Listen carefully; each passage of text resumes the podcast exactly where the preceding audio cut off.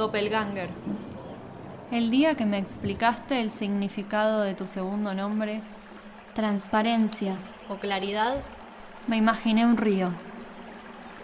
Y me imaginé, también, como el dueño de un montón de fábricas que vierten a ese cauce cromo, arsénico, plomo y otros metales pesados. Lo que me faltó no fue amor, fue voluntad política para llevar a cabo el saneamiento.